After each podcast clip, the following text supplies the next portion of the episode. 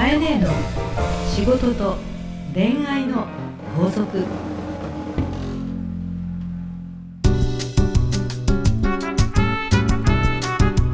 番組ナビゲーターのナグーです、はい。カエネーの仕事と恋愛の法則第37回始まりました。カエネ今週もよろしくお願いいよろしくおたします願いいたします。今日はなんかすごいスタジオからいい匂いがしてくるんですけど、ね。ここはどこですか？よく言うよ、あの公開収録でね、はい。え使いました、はい。えー私が、えーオーナーしています、はい。えー麻布十番鳥居坂下なんなんという店から今日は久しぶりにですね、収録を。収録をしますね。いつもはちょっとね、あの違う空間なんですけどね。えー久しぶりに戻ってきました。すごくいい香りが。いい香りしてるんですけど。お腹が空いてきました。そうそう午後から収録なので、はいえ実はもう仕込みが始まるということで、は今キッチンえでえガシャガシャええどしどしお料理も始まっているのでちょっとえリスナーの方に音が聞こえるかもしれませんが、はいそれまたあのライブ感ということでそうですねもうライブでねはい行きたいと思います。で今日ですね、はいライブのついでと言ったらなんですが、通りすがりの男がそう そうそう。あのいますのでらなんだろう、ええなんか横に座ってる、ええまあまあイケメンなんじゃない？あそうですねちょっと変わりたいと思います はいようこそ。今日はゲストがあの来てくれています。はじめまして通りすがりのものです。こんにちは。こんにちは。あのお名前をって話じゃないですけど、えっと皆さんにご紹介します。あのこの番組のプロデュースをしてくれているキクタスという会社から代表の早川さんが、えー、今日は悩み相談に来たの？はい、えっ、と家庭と仕事に悩んでいて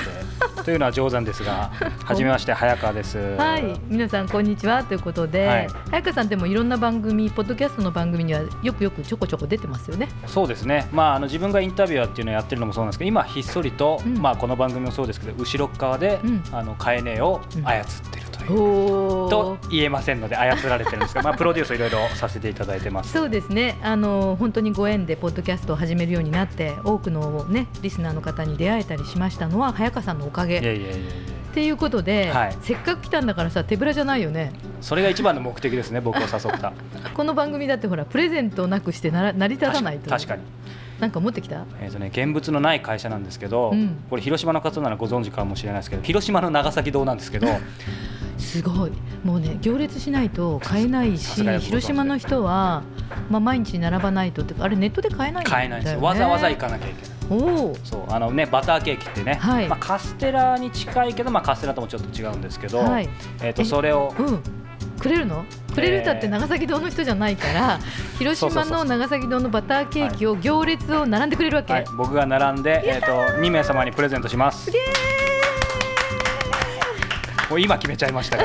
はい、じゃあ暑い炎天下の中で、はい。あの並んで買ってきてくださいということで、それだけでも要はなしみたいな、はい、もうそれだけのために来ました。そうそう。でもあの私の収録の番組もたくさん今あのポッドキャストで他にもちょっとせっかくなんで私のこと宣伝して帰って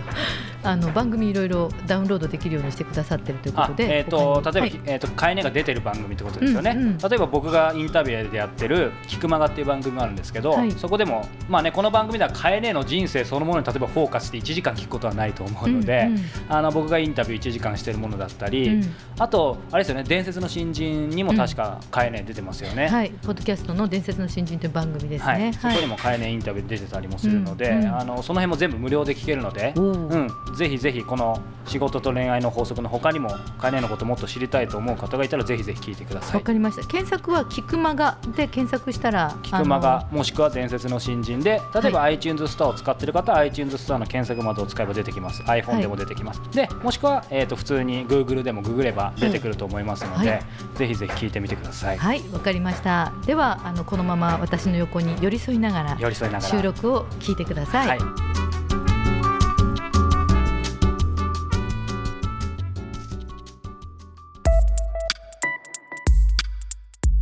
さあ、えー今日も皆さんから届いたメッセージをご紹介していきたいと思います、はい。えーまずはですね20代女性、はい。えーゆきさん。はい、ゆきさん、こんにちは。こ。んにちは。えー、かえ姉様、うん。えーワクワクしながら拝聴しています。うん、えー早速、はい。質問ですと、はい。えー大きな夢や野心を描きながらも、うん。えーうまくいっていない人は、はい。えーかえ姉がおっしゃっていたスケジュール管理ができていないと思うんです。うん、えー目標があればそれを逆算して今できることが明確になるので夢に近づきやすくなるのは、えー、分かるのですが、えー、そのスケジュールを立てることがどうもうまくいかないんです、うん、えー、未来に向けたスケジュールを立てるモチベーションとは何なのかを教えてくださいと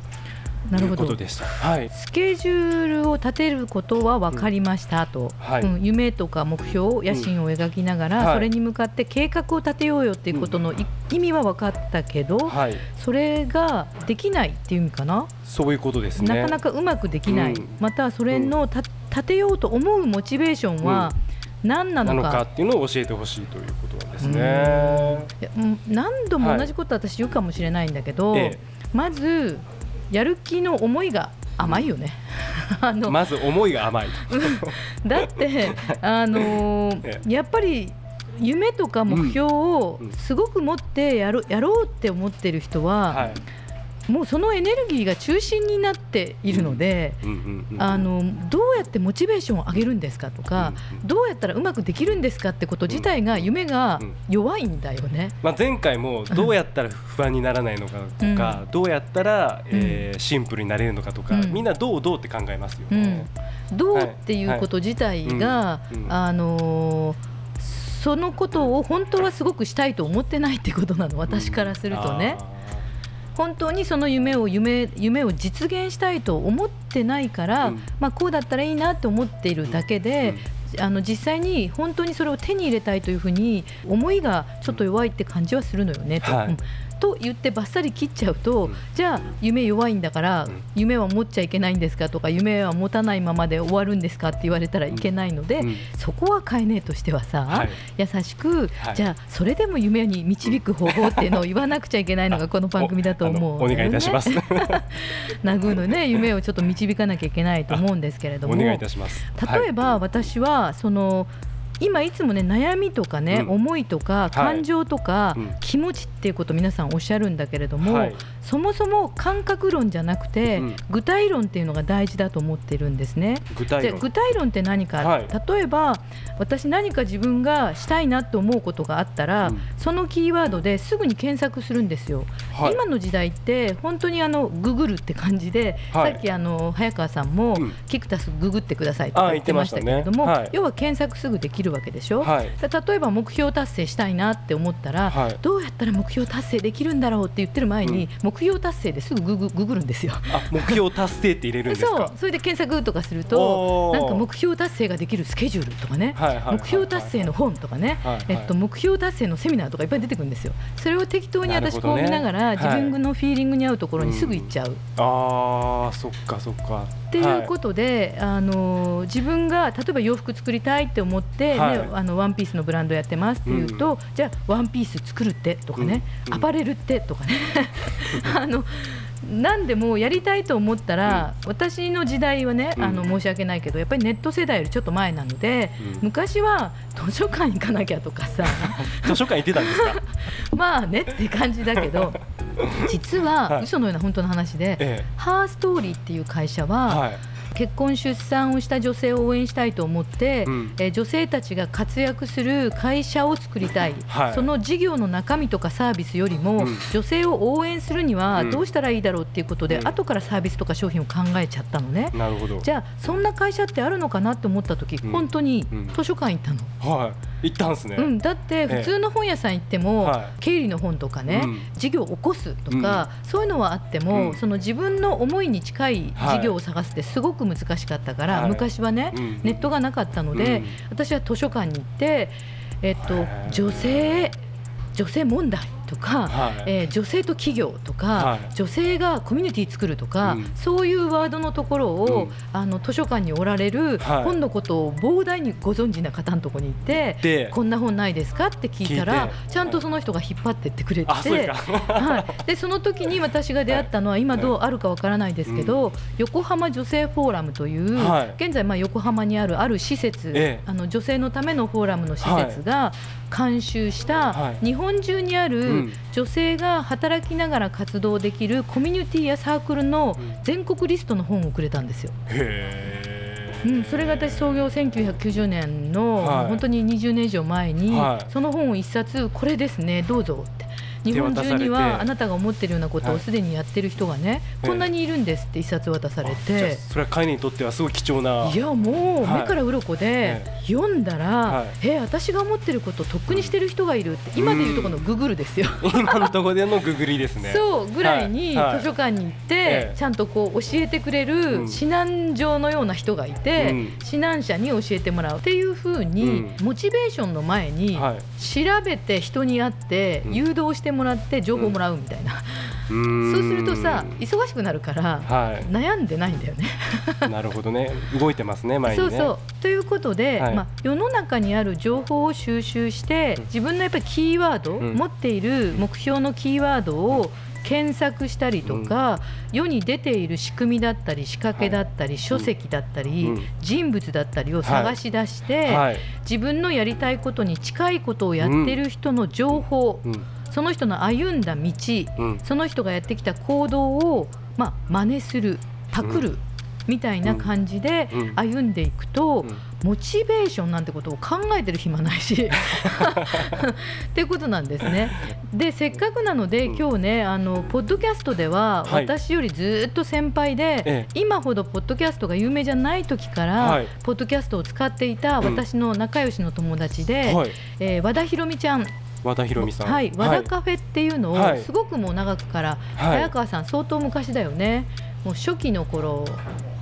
もう8年ぐらいって今早川さんが横で言ってますけど例えば、はい、あの和田博美さんっていうのは、うん、大変ベストセラーになった本では世界ナンバー2の営業ウーマンみたいなね、うん、えー、まあ、営業で成績を上げてきた彼女が、はい、実はできない子ちゃんで、はい、えー、本当に営業で物を売ることなんてできないすごく引っ込み思案だった自分がどうやったらそうなれたかっていうことの本を彼女いっぱい書いてるんですよ。すごい興味深いです、うん、でその彼女のあの和田博美手帳みたいなものも出ていたり、はい、なるほどなるほど。そういうのを活用するっていうのも。そうです。あの、例えば人生目標設定手帳とか検索すると、アマゾンで嘘みたいに出てくる。出てくる。で、ね、今時便利だから人のフォーマットもらおうよと。そうですね。とか人の仕組みをもう買えるんだから1000円とか500円とかで中古でも売ってるじゃん、アマゾンだと。そうですね、確実に売ってます、そうそう。っていう感じで、あの皆さん、感情で悩むよりも、型もう世に先輩方が作ってきた仕組みとかフォーマットを購入したり、インプットを自分でして、探したものを実行していくって作業に入ってもらったら、なんか気持ちで夢がとか考えなくていいからさ。そうですね、はい、でいろんなそのインプットしたものを自分らしさっていうか、オリジナリティに変えていくっていうそうです。まずは手帳1ページ目からこうね、進むという。そうです、英単語帳を1から覚えるみたいなもんで。本当ですね、うん、本当に今使えるものは使わないとと思いました。はい、そうです。はい、ありがとうございました。はい、それではかいね、あの今週の法則をよろしくお願いいたします。はい、今回の法則は感覚ではなく仕組みを変え。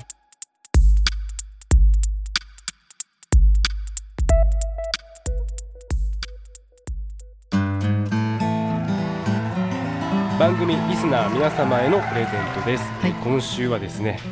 冒頭でもありましたが、うん、抽選で2名の方にお送りします、はい、キクタスの早川から広島でしか買えない長崎堂のバターケーキということで、はい、それをわざわざ 行列で並んで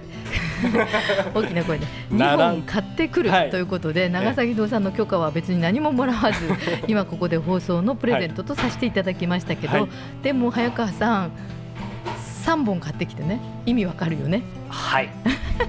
やったやったやったやったということで、はい、私のもゲットい。たしましたので、はい、バターケーキの応募よろしくお願いします、はい、皆さん。えー、プレゼントをご希望の方はハーストーリーのオフィシャルホームページにある番組専用のバナーからアクセスしプレゼント名を明記の上お送りください、まあ、バターケーキと書いてください、はい、えー、URL はハーストーリー .co.jp herstory.co.jp 当選者の発表は商品の発送をもって返させていただきます。えなお応募の締め切りは8月の20日火曜日までとさせていただきます。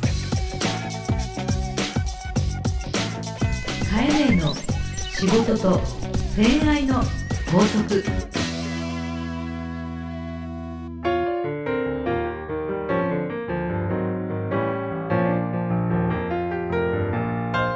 さあエンディングのお時間ですが、はい、かいねいかがだったでしょうか？ね、ありがとうございました。はい、ありがとうございました。あのまあ、今日は早川さんが来てくださったところ、隣にいますんで、ね、ありますので、えー、早川さんせっかくなのでポッドキャスト業界は現在どんな状態でございましょうですか？ということでせっかくならかいねの仕事の真面目な話という意味での業界動向などをお聞かせいただいて本日終わりたいと思います。最後に一番大事な役回りが来ましたけども、はい、そうですね最近あのアップルが発表してたんですけど、うん、なんかそのポッドキャストをアップルが始めて、うん、延べの購読者数、まあ、全部の番組ですけど、うんなんか10億人を突破したって。すごい、まあ、すごい伸びてるっていうのはね番組で見たんですけど私も、うん、だからまあやっぱりねその iPhone、iPad も含めてあと今スマホ他のでもポッドキャストって結構綺麗になってから、うん、一気に今増えてるんじゃないかなと。なるほど。いうことで、まあ、せっかくなんでね買えねも近日中になんとか1億ダウンロード。まず100万ダウンロード。ありがとうございます、はい、きっと私のリスナーはやってくれるんじゃないでしょうか。そのために僕は3本買ってきます はい、ありがとうございます。じゃあバターケーキを楽しみに待っております。今日はありがとうございました。ありがとうございました。この番組はハーストーリーの提供でお送りしました。